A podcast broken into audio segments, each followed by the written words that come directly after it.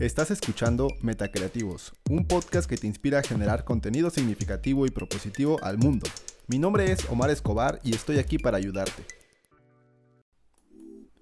Bienvenidos a el séptimo episodio de su podcast favorito Metacreativos, en donde hablamos de innovación, emprendimiento y cultura digital.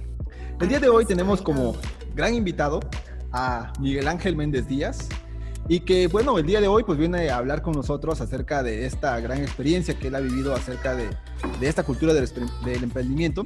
Vamos a hablar precisamente de nuestras experiencias al momento de emprender, cuáles han sido nuestros principales errores, porque escúchenlo bien, se vale, se vale equivocarse, porque en esto no hay ninguna ciencia detrás, únicamente es el hecho de tener esas ganas de, de hacer las cosas, la iniciativa de emprender y de querer eh, llevar los proyectos un paso más adelante. Cuéntanos un poco, Miguel, de qué se trata este proyecto de, de MITS México. Pues bueno, Grupo MITS de México nace eh, recientemente, no, no, tiene mucho que ya como tal nos constituimos como un grupo. Eh, tenemos, eh, iniciamos con la parte de un despacho contable, con asesoría fiscal, asesoría legal integral. Eh, iniciamos con una empresa que se llama OK Latinoamérica ya hace un par de años, más o menos unos cinco años. Eh, de ese tiempo para acá pues han, se han venido sumando nuevas empresas, nuevos proyectos. Eh, el, el, segundo paso fue constituir la constructora que se llama Grupo Mix de México. Después de ahí creamos la asociación civil, tenemos una asociación que apoya eh, a difundir la cultura en, en niños, eh, apoyamos a varios, a, a, varios pueblos, dotándolos de talleres, libros, eh, por ahí se quedó ahorita en, en, pausa la escuela de ballet, que es un, es un proyecto que, que queremos lanzar. Después de ahí pues se nos vino la parte de de la cerveza, Tradición Conejo, creo que ahorita pues, es la, la, corona de la casa y estamos aquí, eh, precisamente en este lugar eh, donde será el restaurante Tradición Conejo. Y pues tenemos eh, esas cinco empresas que nos han costado sudor, lágrimas, enojos, alegrías, pero que a lo largo de todos estos años hemos venido construyendo con paso firme. Y, y pues sí, ¿no? es, es convertir los sueños en una realidad que nos ha costado, nos ha costado mucho realmente y más ahorita en esta época que estamos atravesando todos. Eh, pues man, mantener eh, no solamente un barco, sino cinco barcos eh, a flote, pues ha sido complicado, pero nos animamos, ¿no? Eh, tenemos mucho ánimo en eso. Eh, nuestros socios, nuestros clientes, nuestros proveedores han creído mucho en nosotros y pues seguimos, al contrario, en vez ahorita de echarnos para atrás, pues vamos adelante con otros dos próximos proyectos que estamos a, a punto de, de, lanzar, que yo creo que próximamente pues ya estaré platicando de ellos, que es uno, una, una marisquería, eh, que igual va a estar aquí en, en en la ciudad de Oaxaca y pues, también por ahí eh, ya la parte formal de nuestra marca de mezcal, que eh, al final de cuentas pues estamos en Oaxaca y pues todo el oaxaqueño su sueño siempre es, es tener una mezcalera, ¿no? sí, claro, cómo no, ¿no? Sobre todo la experiencia de, y la exigencia, ¿no? De un paladar que, que sabe eh, el profesionalismo con el que se debe de preparar un mezcal y, y pues obviamente pues cumplir, ¿no? Con esas expectativas de nuestros, de nuestros clientes. Y en la manera personal, por ejemplo, yo también comentarte un poco de los proyectos ¿no? que, que veníamos platicando. Aquí tenemos la idea de eh, realizar eh, un proyecto de una agencia digital, ¿no? que es Metacreativos. Precisamente claro. ayudamos a empresas a, a desarrollar sus marcas, eh, no únicamente en la parte de diseño gráfico, que es donde empezamos, sino también en la parte de la construcción de una marca. Tú sabes muy bien cuánto eh, implica desarrollar eh, una marca, ¿no? Que no únicamente es el, el, logotipo que se vea bien, sino que tiene una historia detrás, tiene una experiencia, tiene todo un trabajo. Y todo eso tratamos de llevarlo con nuestros clientes también a, a, una, a un siguiente nivel. Hemos trabajado igual con empresas, empresas cerveceras, empresas mezcaleras, eh, proyectos también de iniciativa social eh, por otro lado, tenemos también eh, la parte de metacreativos inmobiliarios, donde apoyamos a las personas también a, a, buscar su propiedad en la ciudad de Oaxaca. Tú sabes muy bien que, que mucha gente está buscando una propiedad en, eh, que sea o que se adapte a sus necesidades. Y lo que buscamos es alinearnos precisamente a esas, a esas necesidades. ¿no? Eh, de, dentro de la parte social, pues iniciamos con eh, Goberna Iniciativa, que es un proyecto social en el que buscamos eh, mejorar el diseño de, iniciativas ciudadanas para que tengan un verdadero impacto social. ¿no? Entonces, pues poco a poco los proyectos empiezan a, a, a desarrollarse, a desenvolverse. Y, precisamente este podcast nació con esa intención, ¿no? Con el hecho de compartir con más personas eh, las experiencias que nosotros hemos vivido. Y cómo, ¿te acuerdas? Tú recordarás cuando iniciamos hace 10 años que tenemos de conocernos, cómo, cómo platicábamos precisamente de estos proyectos, ¿no? Igual, eh, en la misma, de la misma forma, en una mesa, este, con unas cervezas, platicando de los proyectos que teníamos, ¿no? Y de los grandes sueños que teníamos.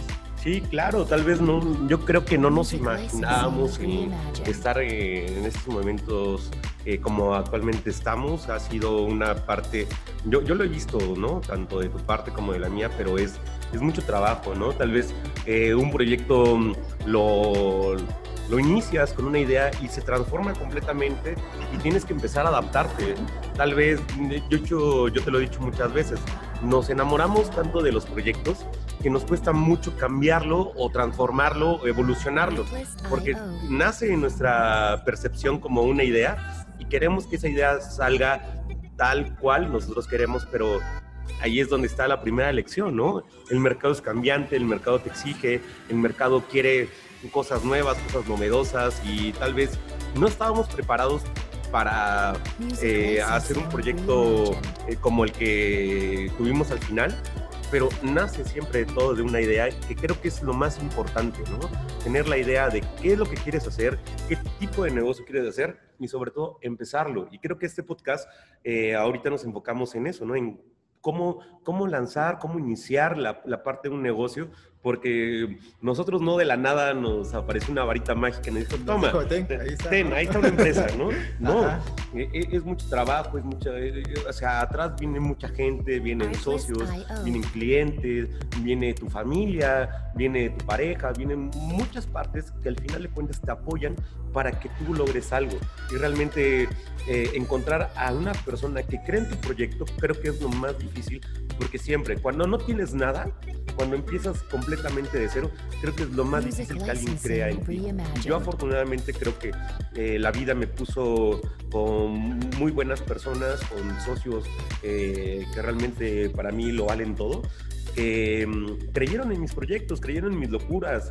En, su momento, por decir, eh, me, acuerdo mucho que te platicaba, ¿no? La parte de, de, que queríamos crear OK Tax, pero OK Tax no era, no era un despacho contable, al contrario, era una era una página, era una página web, era una, íbamos a lanzar una aplicación, por eso el OK Tax. Eh, iba, iba a ser una aplicación de celular donde ibas a poder contabilizar tus FDI, ingresos, egresos, pero pues realmente pues el proyecto así nació desde la universidad, una idea tal vez sí muy, muy, muy guajira, creo que me adelanté a, a ese tiempo pero igual el adelantarte cuesta dinero y cuando tienes una, eh, esa idea, cuando a mí me dijeron, ¿sabes qué necesitas tal, tal, tal, tal cosa? Y que me, en resumen me dijeron, te va a costar un millón y medio de pesos, pues acabas de terminar la universidad, ni siquiera tienes, o sea, creo que tienes un, sueldo fijo, o sea, eh, que te hablen en esas cantidades de entrada te asustas, ¿no? Sí.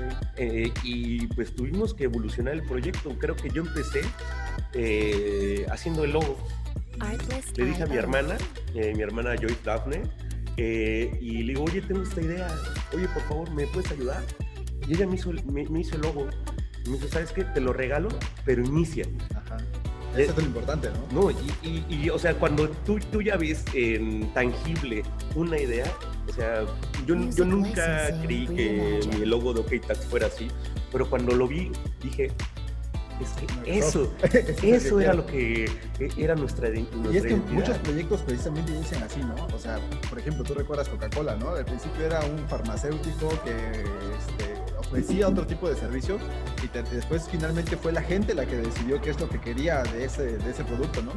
Sin embargo, o sea, lo que para la gente que está empezando, decirles, ¿no? Que lo importante es iniciar y una vez que inicias, vas adaptando lo que la gente va requiriendo, ¿no? Adaptándote tus, productos o tus servicios a lo que la gente va necesitando. Entonces, poco a poco, este es un proceso de desarrollo, de ir adaptando lo que tú vas ofreciendo a las necesidades de tu cliente. Claro, y te, digo, es, eh, es, tener la idea clara y, ojo, se lo he dicho a, pues, a mis practicantes, a la gente que convive conmigo, a la gente que asesoramos, es que no te enamores de tu idea. O sea, tu idea es una idea, sí, ¿no? Pero tienes que estar dispuesto a cambiarla, evolucionarla o si es necesario, hasta matarla. Una mala idea aplicada es un montón de dinero eh, que es incosteable para, para la persona y es un desgaste emocional. También tienes que reconocer que una idea, aunque sea muy buena para ti, tal vez el mercado no está hecho para esa idea. Entonces, em, eh, a, lo que, a, lo que, a lo que vuelvo es de, tenemos que iniciar. ¿Cómo? Oye, tú quieres, no sé, quieres un restaurante, quieres eh, una, una, una, marca de mezcal, quieres poner un negocio bueno, inicia con algo. ¿Con qué vas a iniciar? No te digo que inicies con un plan de negocios o que te vayas a una, incubadora de, empresas o con un gran asesor. Inicia con algo. Ya tienes la idea, transfórmalo, ponlo en papel, ponle tu nombre, qué te gusta, piensa. Porque eso es lo que nos han acostumbrado, ¿no? En las universidades nos han dicho, oye, tienes que preparar todo, tienes que tener esto listo, como, como si fuera paso uno, paso dos, paso tres, paso cuatro, ¿no? Cuando al final te das cuenta, en realidad es paso 1, paso 3, paso 7 y regresas al paso 2. Y, es un tema de ir probando qué cosas eh, en realidad están satisfaciendo las necesidades del cliente, ¿no? Tú podrás tener una muy buena idea, pero si el cliente no lo percibe como tal, pues obviamente no, va, no vas a tener el crecimiento que estabas esperando. Claro, y, tienes que estar dispuesto a eso, ¿no? A, cambiar, a evolucionar. Tal vez el primer logo no te guste, tal vez contrates un diseñador no te va a gustar, eh, tal vez te, vas a desanimar, mucha gente te va a decir que tu idea no es viable, que no está bien, eh, que, que preparas un plan de negocio. Yo, ¿cómo me enfrenté a eso cuando me buscaba socios? Y, y, ahorita es de que yo le digo una, una, idea a, a, un socio de nosotros y, ok, va, te pongo un capital. Pero antes de eso era de, tráeme un plan de negocios y cómo desanima, porque tú puedes tener una muy buena idea, pero cuando, cuando llegan y te dicen, tráeme un plan de negocios. Hazme la presentación y, todo, y, así como que, oye, es que el momento es ahora, o nos subimos ahora o no nos subimos. Es que tú traes toda la emoción de decir, güey, esta es mi idea y esto es lo que quiero implementar, y te llegan con eso, ¿no? Ejemplo, eh, yo siempre les he dicho a mis amigos, sobre todo cuando yo abro inversiones, se las digo primero a mis amigos. Digo, oye, ¿sabes qué? Ejemplo, la cerveza ahorita que la tenemos acá. Es de, esa cerveza nosotros iniciamos con un capital más o menos de 100 mil pesos, menos. Digo, oye, anímate, güey. Vamos a hacer, vamos a hacer este, este negocio, ahí está el proyecto, métele dos mil, tres mil, cinco mil, diez mil pesos. Y tú lo sabes, yo te lo he contado a ti, yo te he dicho, ¿sabes qué? Y tú, no, es que como que no sé, como que tengo dudas de este proyecto, ¿no? Todos, todos al principio, cuando empiezas a caminar algo, güey, o sea, no sabes exactamente hacia dónde va a llevar o, la, la, perspectiva que lleva el proyecto, ¿no? Es lo que yo siempre te he dicho, ¿no? Es el miedo que, que llegamos a tener, ¿no? Y creo que a, a, todas las personas nos falta, y me incluyo, el tener un margen eh, de ¿cómo se llama? Un coeficiente financiero, así se le llama. Eh, el coeficiente financiero que es cuánto tú estás dispuesto el día de hoy a apostar para ganar o perder y que no te, que no, no te duele. Y, y, tal vez pues, sería bueno que, hiciéramos un ejercicio de eso, en el que, oye, ¿sabes qué? A, a, los que nos están escuchando, ¿cuánto están dispuestos a perder? Ah, no, algunos te dirán, pues yo quiero perder 500 pesos, 1000 pesos, 10 mil. Bueno, lo que tú estés dispuesto a perder se traduce en tu coeficiente financiero. Y con eso, inicia. Y eso eh, creo que es lo que llamamos como riesgo, ¿no? claro, obviamente implica un riesgo de saber, a ver, yo tengo 10 mil, 15 mil pesos y sé que puedo meterlos a un proyecto que como puedo perderlos completamente, claro. como puedo recuperarlo o puedo eh, dobletearlo. Claro. Pero ahí precisamente implica en esto que tú dices, ¿no? Que es el, el coeficiente financiero. Sí, y, algo que yo me acuerdo mucho de mis clases de economía, a mí, me gustó mucho una clase de una, de una maestra que nos enseñaba la parte de mm, cómo se tienen que medir las inversiones. Tal vez tú en, clase te, lo pases de largo y dices, eso para qué me va a servir, no sirve de nada, yo ni siquiera soy inversionista. No, pero todos invertimos desde nuestro dinero, nuestro tiempo. cuando tú vas a una coca, a, la tienda, perdón, y te compras una coca, ya estás invirtiendo cuando tú estás en la universidad, estás invirtiendo tiempo. Claro, ¿no? O sea, eh, o, es inversión de dinero o de tiempo. ¿Y cómo medimos las inversiones? Punto número uno, el plazo. Punto número dos, el rendimiento que esperas. Punto número tres, el tiempo que vas a, a, darle ese proyecto. Y punto número cuatro, el capital que estás dispuesto a invertir. Eso siempre tiene que estar muy consciente en la, en la, mente de las personas.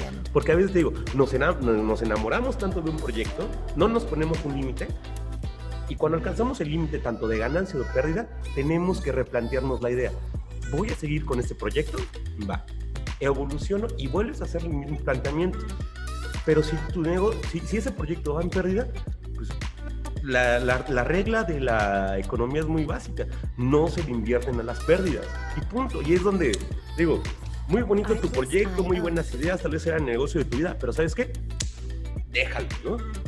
Por ejemplo, muchos no, sabemos cómo encontrar ese retorno de inversión, ¿no? O sea, sí sabes muy bien capitalizar y sabes muy bien cómo, eh, dónde poner tu dinero, pero al final no sabes cómo encontrar esa fracción en el mercado que te permita hacer un retorno de tu inversión.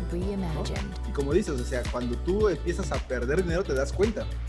Cuando en la experiencia, yo cuando empecé a, a invertir, o sea, yo la realidad sí tenía miedo de invertir, porque decía, bueno, tengo un capital que bien puedo ocuparlo para, no sé, para irme de fiesta, para otras cosas, pero sabes tú muy bien que estás apostándole al futuro, o sea, hacia qué quieres exactamente lograr.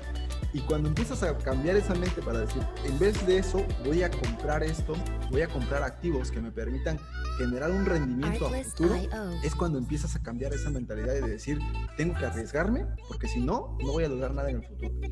De hecho, eh, con esto me acuerdo que uno de mis maestros me, me, enseñaba algo con, con, un tema muy burdo, ¿no? Muy, muy, muy, muy burdo, que era de vean las inversiones como cuando están saliendo con una chica.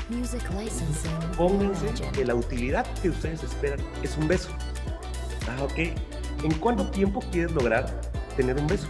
Ah, no, pues sabes qué, en una semana. Ah, bueno. ¿Cuánto estás dispuesto a invertir en tiempo? Ya te dije, una semana.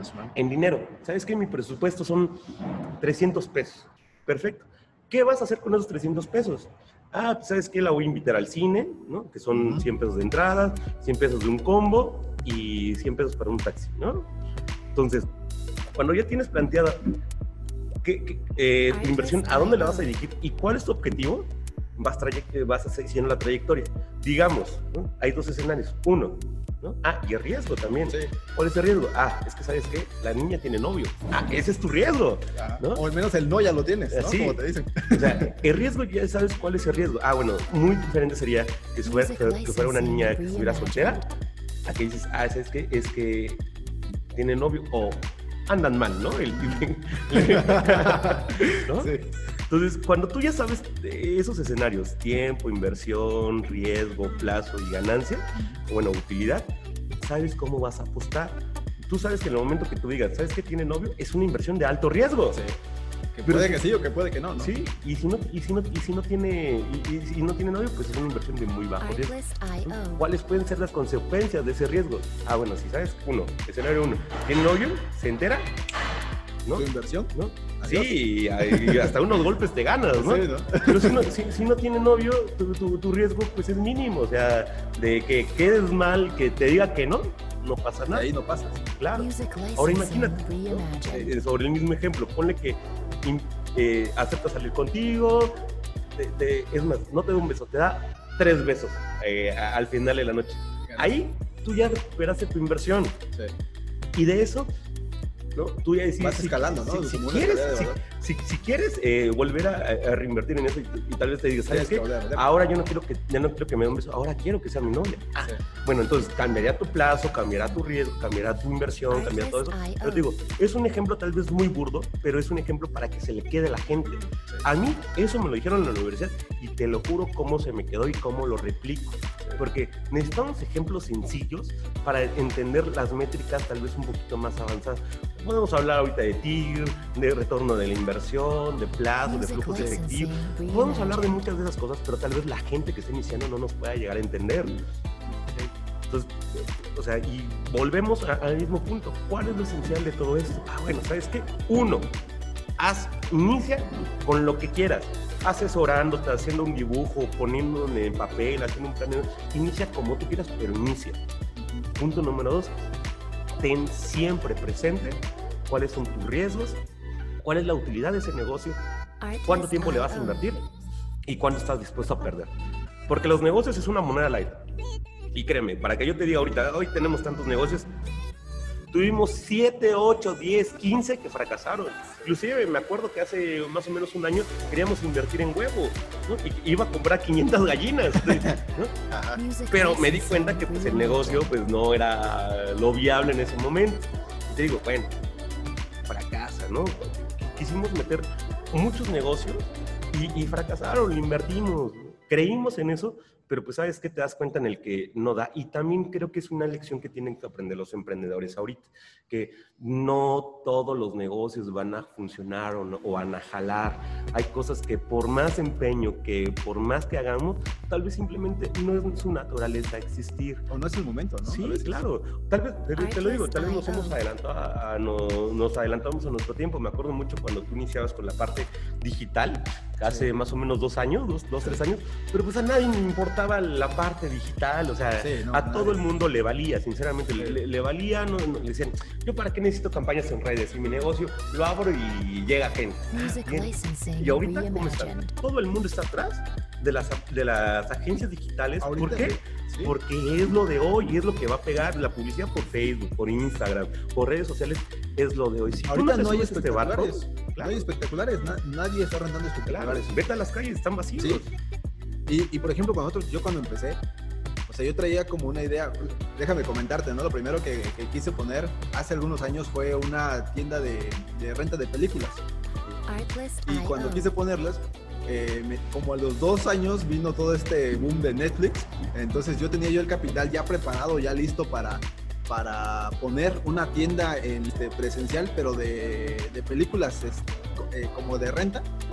Y me di cuenta de que como a los dos años, inmediatamente ya vino el boom de Netflix y se fue. Entonces, desde ese momento me di cuenta que yo tenía que analizar cuáles eran las tendencias del mercado, o sea, hacia dónde estaba yéndose el mercado, porque si no, no te estás adaptando a lo que tú quieres vender o lo que tú quieres ofrecer. Sí, y, no, y, nos cuesta mucho, yo creo, ¿no? Porque te digo, aunque tengas mucha experiencia en el tema de inversiones y mucha experiencia en el tema de asesoramiento, te casas con una idea y no puedes, te cuesta mucho evolucionarla o darte cuenta que hay algo más. Sí. Y creo que también eh, esa es otra lección que tienen que aprender nuestros, nuestros radioescuchas, ¿no?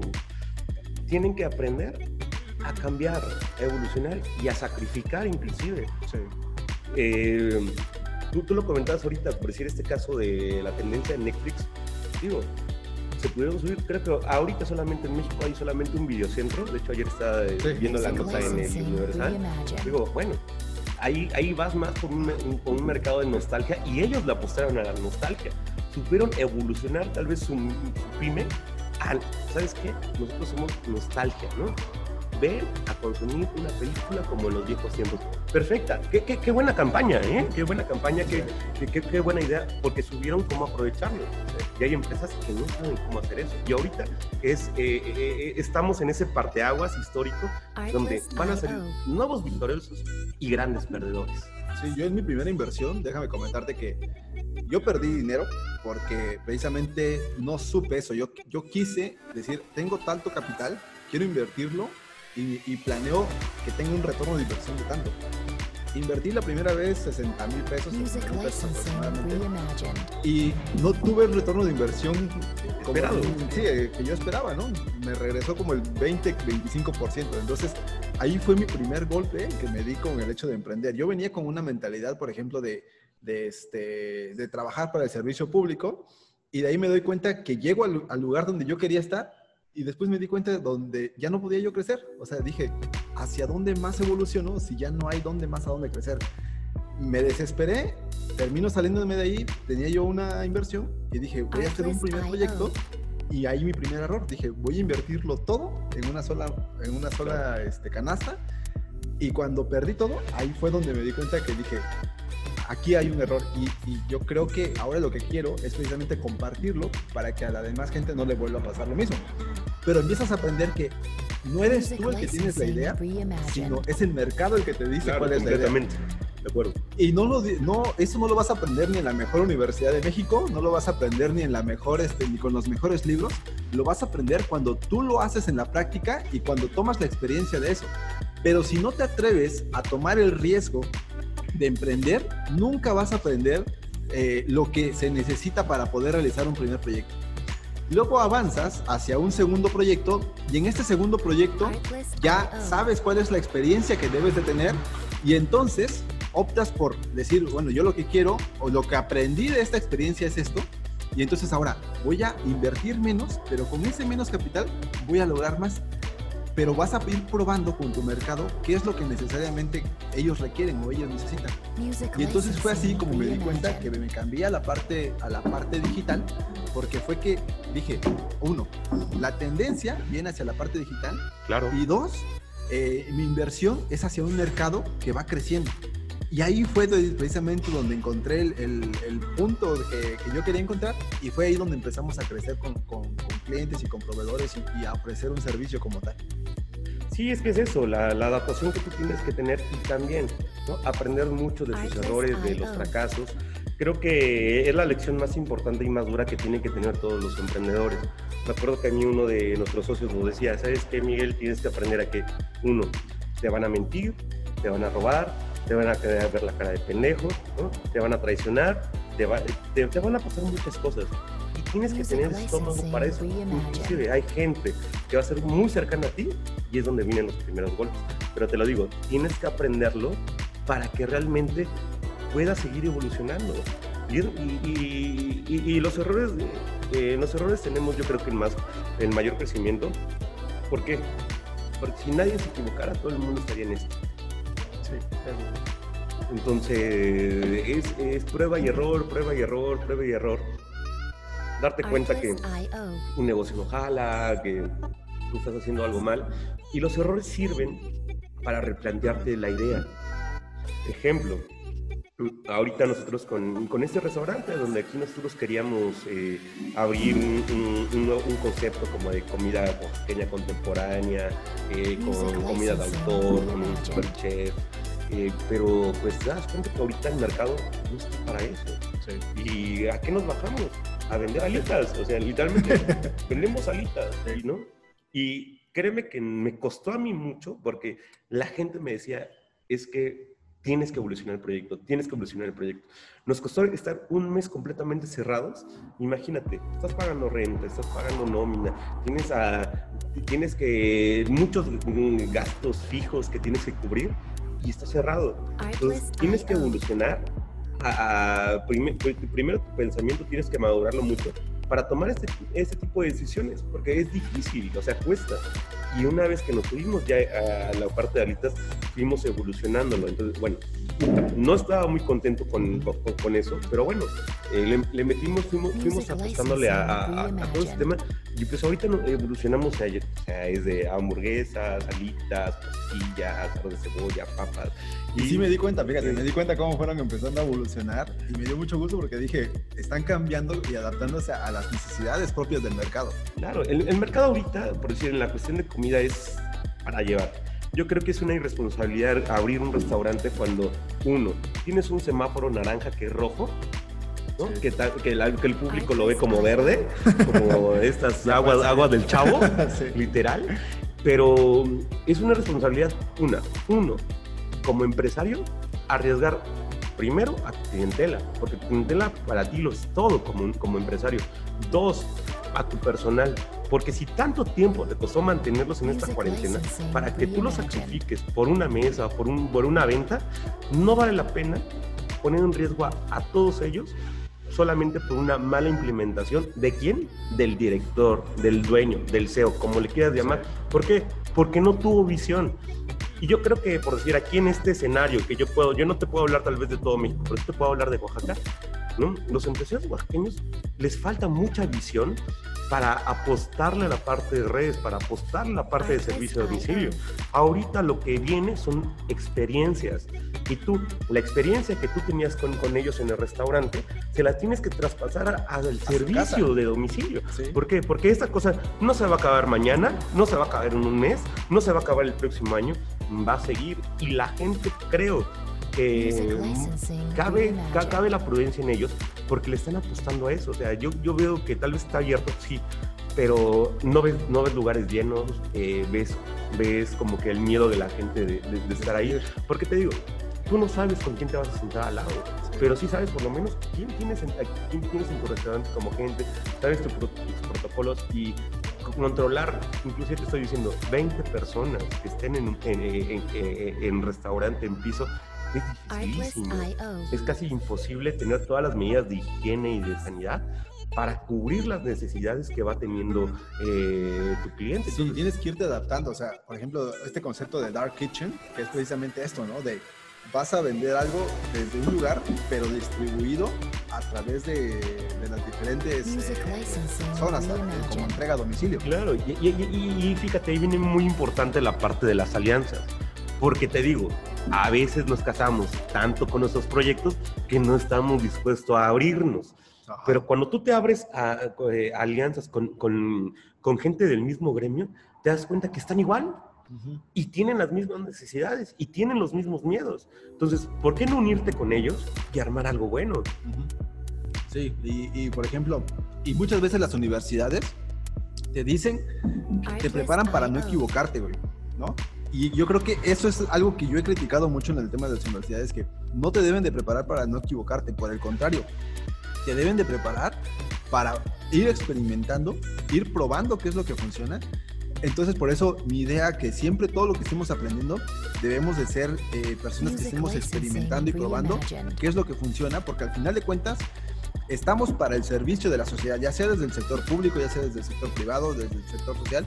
Es un servicio que prestas a la sociedad y como tal tienes que ir probando y experimentando qué es lo que funciona y qué es lo que no funciona, ¿no? Y sobre todo en este tema de emprendimiento, pues mucho más, porque sabes que hay un riesgo de, capital que también está implícito dentro de la fórmula. Claro, y tienes que estar dispuesto a apostar. Esto es un juego. Y creo que también lo mencionaba en el podcast pasado. Tú no ganas o no pierdes hasta el momento en el que tú decides salir. En el momento que no estás dispuesto a perder, y te sales y te das con una pérdida, ya fue, ahora sí eres un perdedor, pero si aguantas y ganas, ah, ahí es el que, escenario ¿Cuánta gente está decidida a apostar, a arriesgar, a arriesgar tiempo de su vida, a arriesgar dinero, a, arriesgar a, también a más gente, porque sabes que, que más gente depende de ti? Sí, y, también te digo algo, no necesitas grandes capitales para, para iniciar, ¿eh? y creo que es una idea que nos, que, no, que nos hacen mucho desde la escuela, nosotros que estudiamos en escuela de negocios, pues siempre es de, no, pues hazme tu, ¿cómo se llama? Tu plan de negocios, tu, proyecto de inversión y cuánto capital le vas a apostar y a cuánto tiempo y etcétera y el otro. Y te das cuenta que, por decir, ejemplo, yo, yo tuve este mismo, e, e, este mismo proyecto como tal con unas amigas que es esta eh, Adriana, Caro y mm, eh, Isabel eh, ellas tuvieron un rollo, pero decían que necesitaban por lo menos 500 mil pesos para abrir un, restaurante de este tipo. Digo, no, no es cierto. Creo que eh, la escuela nos enseña a que todo tiene que ser perfecto y cuadrado. ¿no? Y te vas por una, y te vas por una calificación en vez de irte por realmente por un proyecto. Pero hasta el momento en el que tú no estás aquí, ¿no? rompiéndote la madre, ¿no? Viendo cómo, cómo es la atención al cliente, los proveedores, cómo que, lo que tienes que pagar, ¿no? O sea, todo eso, si, tú, no, si tú no lo vives, simplemente no vas a saber qué onda. Y te digo, no necesitas grandes capitales para iniciar un negocio. Tú puedes iniciar un negocio con una muy buena idea.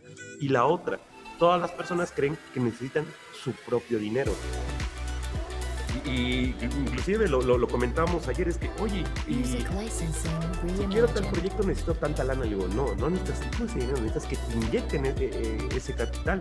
Entonces, yo personalmente creía eso. Evoluciona bien tu idea, proyectala bien y ahora sí, está, eh, eh, ponte en una situación de estar dispuesto a abrirte, no al mercado, a inversionistas.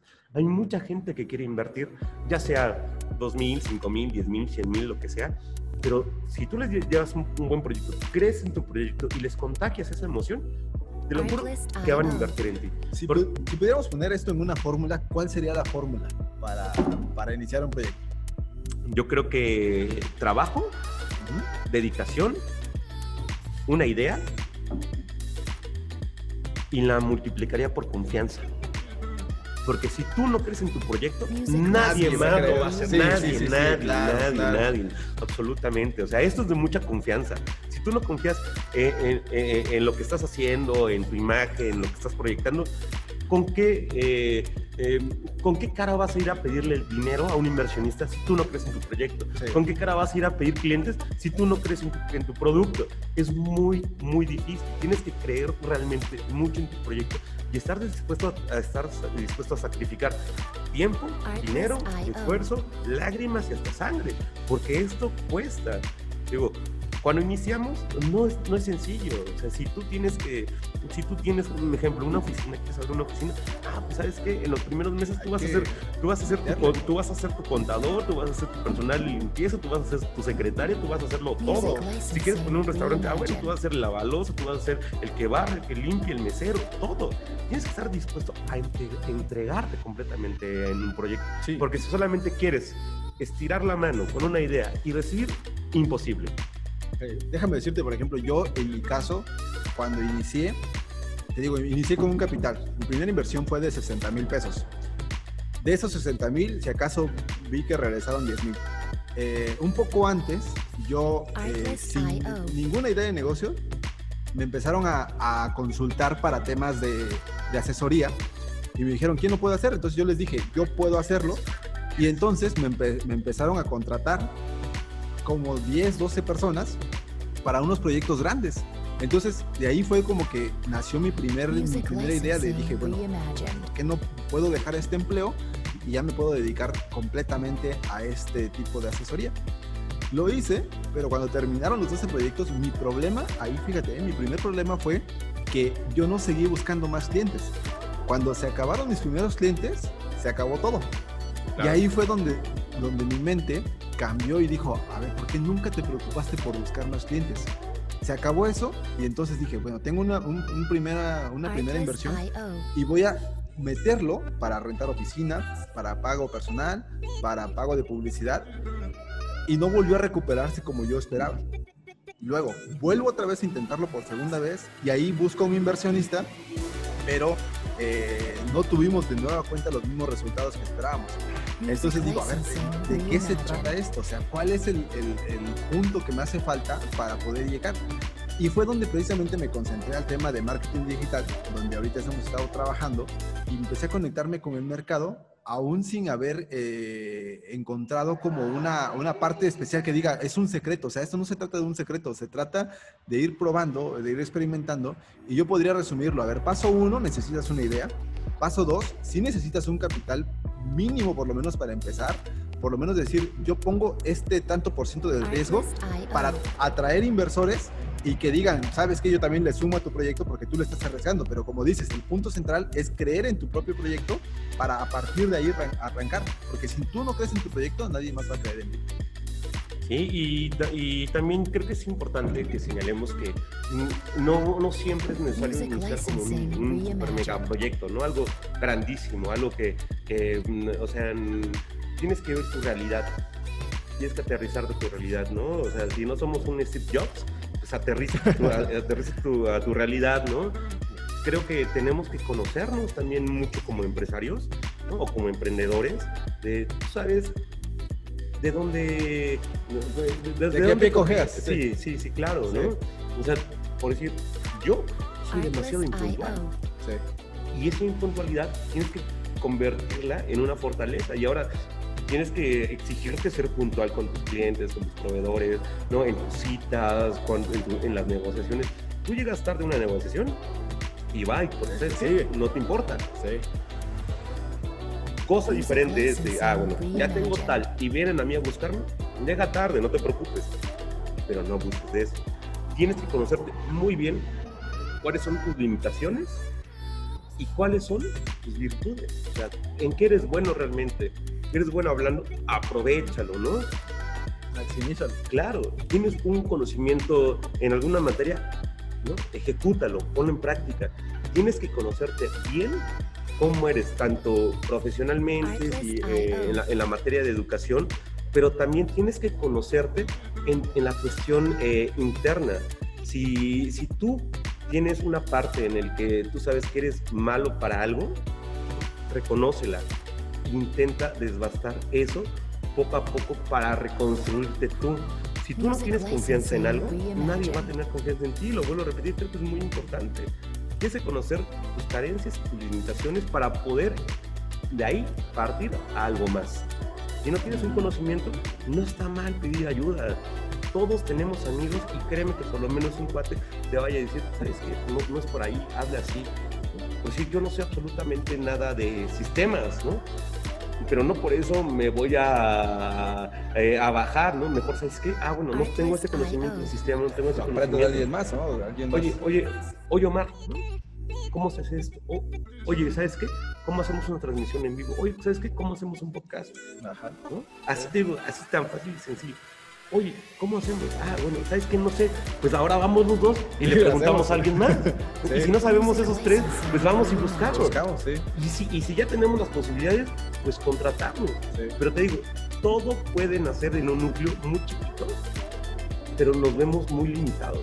Y te digo, me acuerdo que muchos amigos, cuando estábamos en la parte de la prepa, ellos se agarraron y, muchas decían, no, que yo me voy de Oaxaca, porque Oaxaca no, en Oaxaca no tiene nada. Le digo, Llega un momento en la parte de que fuimos a una comida con la gente de Coparmex, llegó el, presidente de Coparmex de México y, y nos dijo, ustedes están parados sobre un tesoro y no lo han sabido aprovechar.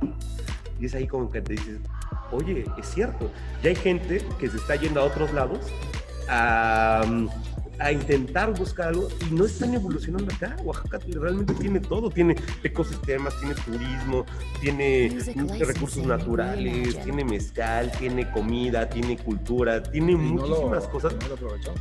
Ajá. ¿Por qué? Porque nos vamos con esa idea tonta en que aquí no hay nada. Y no podemos invertirnos en, en nuestra propia localidad, en nuestro propio estado.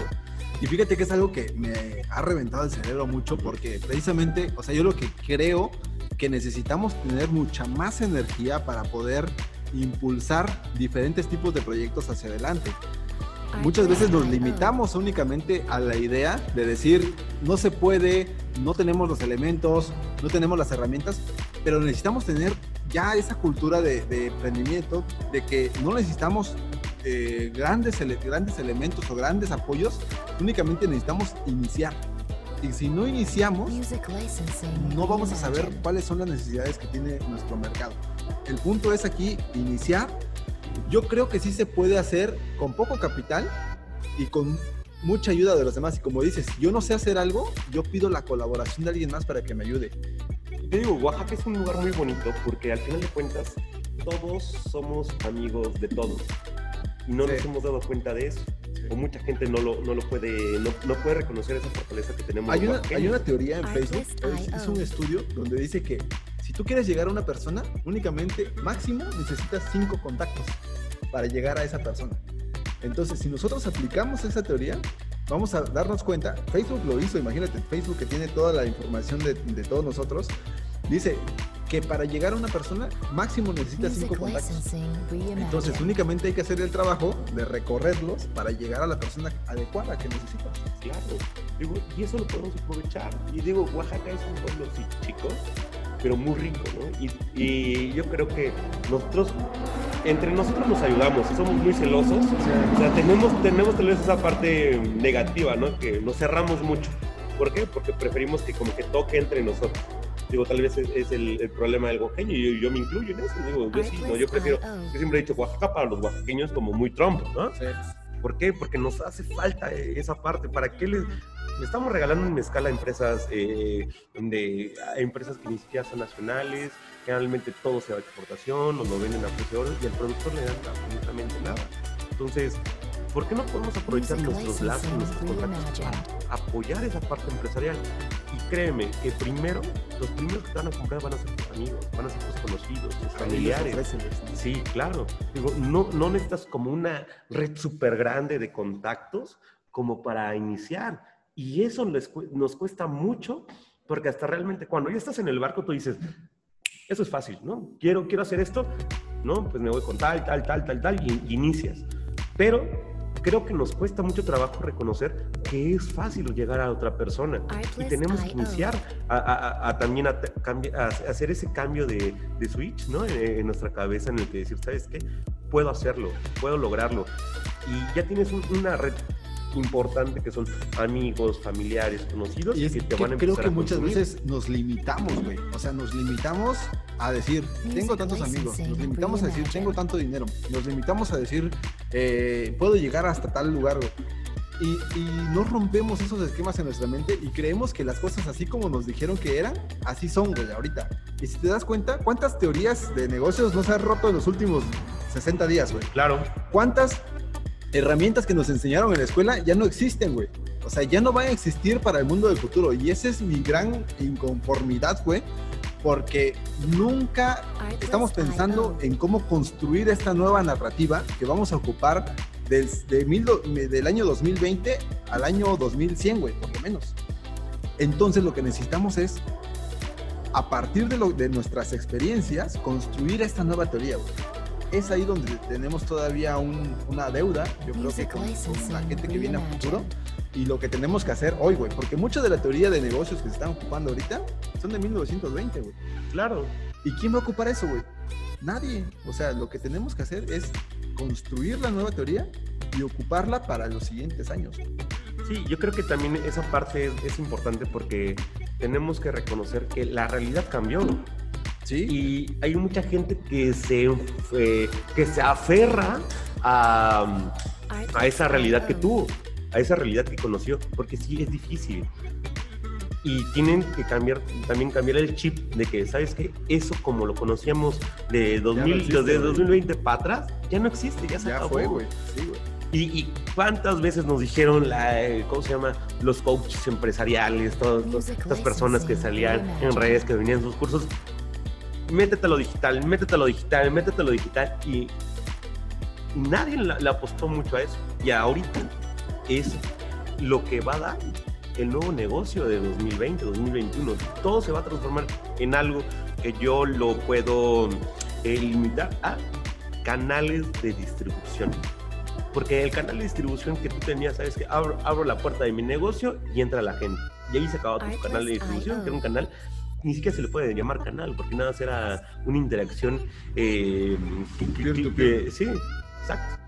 Entonces, ahorita sí tienes que hacer canales de distribución, tienes que hacer negociaciones con proveedores para que te llegue tu producto eh, en, buenos, en buenos tiempos. ¿Y tú cómo lo vas a lanzar a tu mercado? ¿Qué redes de mercado tienes? ¿Cómo lo vas a introducir? ¿Cómo lo vas a distribuir? ¿Cómo lo vas a vender? ¿Cómo lo vas a entregar? ¿Cuál va a ser la experiencia con el usuario? Y, yo, yo le digo, como estamos en, este tema metido de los restauranteros, creo que no han sabido competir en tema de envíos a domicilio. Y es ahí donde ahorita está el recurso, está el dinero.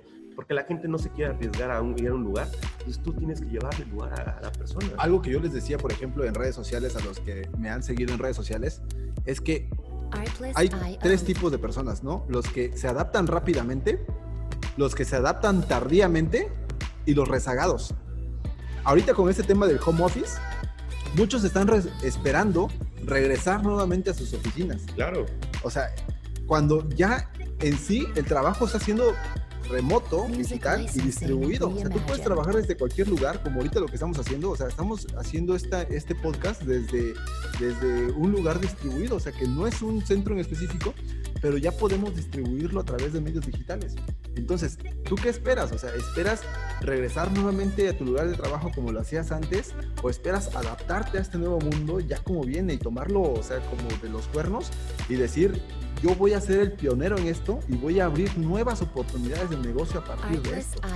Claro, estoy completamente de acuerdo contigo. Ah, eh, estamos en un tiempo que es, un tiempo de oportunidad. Yo así lo podría traducir uno, o la apuestas ahorita y te digo, no es apostarle capital, no es apostarle eh, cuestiones económicas, activos, no, es apostarle a una idea y ejecutarla. La parte digital a mí me gusta muchísimo porque es una parte muy, muy, muy, muy barata. Tú puedes armar una buena campaña en redes sociales hasta con 100 pesos. Sí. ¿sí? Pero depende mucho de tu contenido creativo que tú llegues a tener. Por eso me gusta mucho el nombre de Metacreativo, sí, con que tú tengas una buena idea. Y la, vez pasada lo platicábamos en la parte del otro podcast, de que, oye, hasta un meme vende más que una buena fotografía. Y ahí te conoce más gente. Sí, y es que ahora todo va a tener que ser muy visual, claro. muy gráfico. Y ahí es donde tenemos una gran oportunidad. El punto es que sepamos entender que esta oportunidad es única en, en el mundo, en la historia, y solamente las personas que entiendan que esto es una oportunidad se van a dar cuenta de que van a poder aprovecharlo al máximo. Sí, claro, y, creo que tenemos que dejar muy, muy, muy de lado ya esas ideas de ¿sabes qué? Necesito hacer el, el, proyecto de negocio, necesito hacer esto. Ten la idea, ahorita, ahorita hazla en una, hoja de papel, eh, analízala, eh, platícala con tus padres y, eso, intenta hacer la retroalimentación que, mm, que, ellos te pueden dar. A mí me gusta mucho, tú lo sabes, Omar, me gusta mucho platicar las ideas. ¿Por qué? Porque me dice mi cuate, oye, ¿sabes qué? Agrégale esto, agrégale el otro. Y vas retroalimentando, vas construyendo. Me, acuerdo mucho que mis papás antes me decían, no, no lo digas porque se sala. ¿No? sí, sí, está bien. ¿no? Como, como, las abuelitas dicen, no, no, no lo digas. No, lo digas porque te van a copiar esa idea y lo van a hacer, güey. Claro. Ajá. No, puedo darle la misma idea a muchas personas, pero la implementación va a ser muy difícil. Y ahora vamos al otro tema, que es de el CEO, el director, el, el dueño de la empresa, cómo asume su papel y su rol tienes que estar entregado a tu negocio, porque si tú no vigilas tu negocio, nadie más lo va a vigilar por ti. Porque adivina qué, la gente que tienes atrás pueden ser amigos, te puedes llevar con ellas, pero al final de cuentas se traducen a lo que se llaman trabajadores. Trabajan para ti. Y en el momento que aquí ya no haya fuente de recursos, se van a ir. La amistad va a seguir, estoy, estoy seguro, ¿no? Pero se van a ir. Entonces, quien la, la única persona que tiene que estar al 100% de tu negocio eres tú.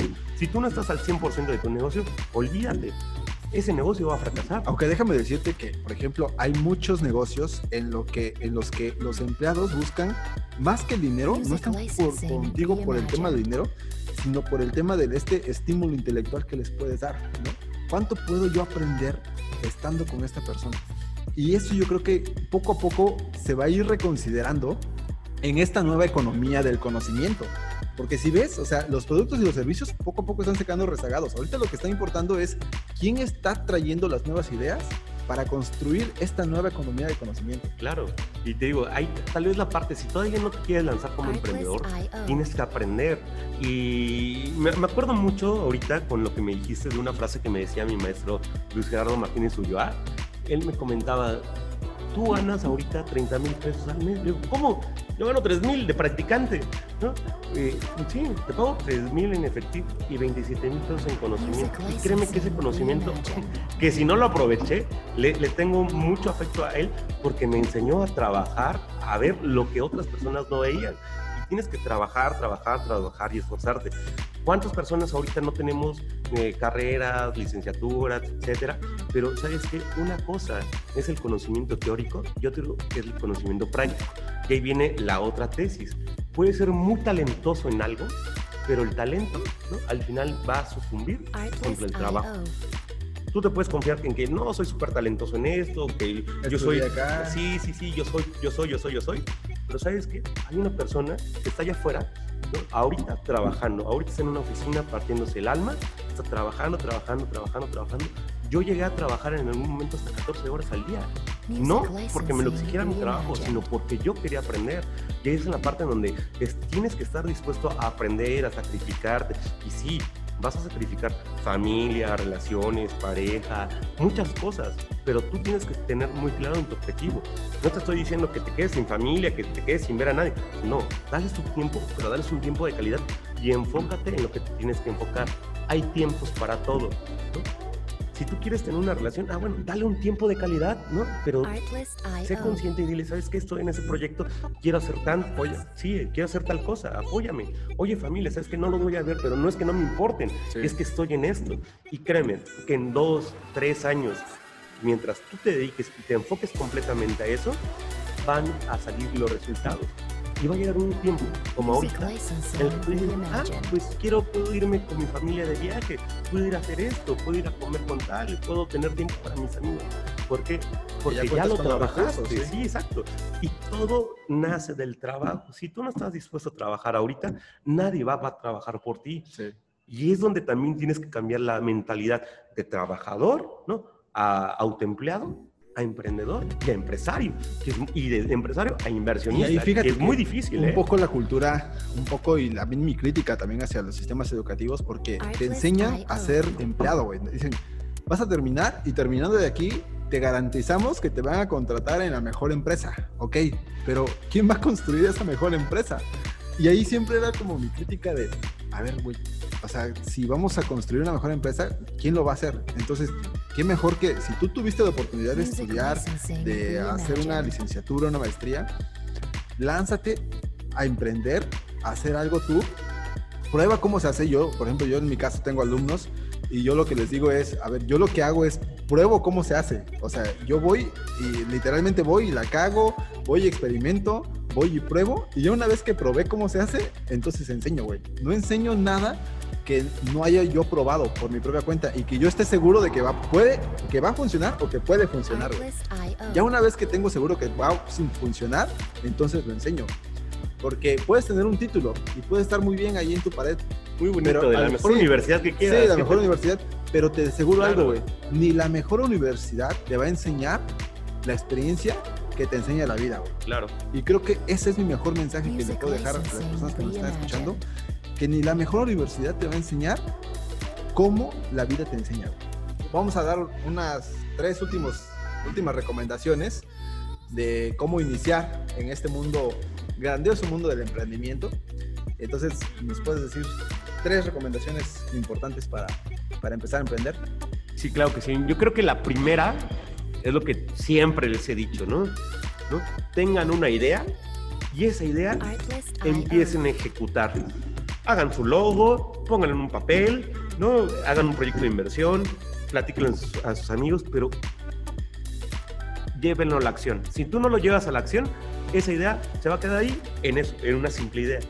Punto número dos, sé honesto, sé transparente, reconoce cuando hay un error y reconoce cuando hay aciertos. Y tres, cuida a tu capital humano. Yo creo que esas son las tres lecciones más importantes que yo aprendí en esto. Ok, en mi caso sería, primero, tengo una idea y confía en ella. Sería la primera. La segunda, genera un producto mínimo viable que te permita experimentar, probar. Y tercera, alíñate a lo que tu cliente te está pidiendo. En la medida en que te alinees mejor a eso, y eso te lo van a dar los datos, si manejas redes sociales, los datos te van a dar el perfil de cuál es tu cliente, de quién es tu cliente, y a partir de ahí empezar a, crecer. Yo lo que me importa es que generemos negocios que tengan un crecimiento exponencial por encima de aquellos negocios que tengan este crecimiento lineal. Yo creo que ese va a ser el verdadero crecimiento y, y, pues crean esos proyectos, apuéstenles un poquito, no tengan miedo. Confianza, mucha confianza es esto, ¿no? Y templanza. No, no crean que pones un proyecto, un negocio hoy y mañana te va a dar, o sea, no. Eh, pies de plomo, serenidad y sobre todo crean en ustedes y en su proyecto. Si ustedes no creen en él, nadie más va a venir a creer en él. Ok. Pues muchas gracias Miguel por tenerte en este podcast. Ya sabes, como siempre, pues eres un gran invitado especial. Eh, esperamos tenerte en otros, en otros este, episodios. Pues bueno, mi nombre es Omar Escobar. Estuve con Miguel Ángel Méndez Díaz. Eh, desde aquí, desde Restaurante Conejo. nos dio mucho gusto estar con ustedes. Y ya saben, en este podcast hacemos de la creatividad la herramienta que nos hacía falta para construir el futuro. Nos vemos en el próximo podcast. Hasta luego.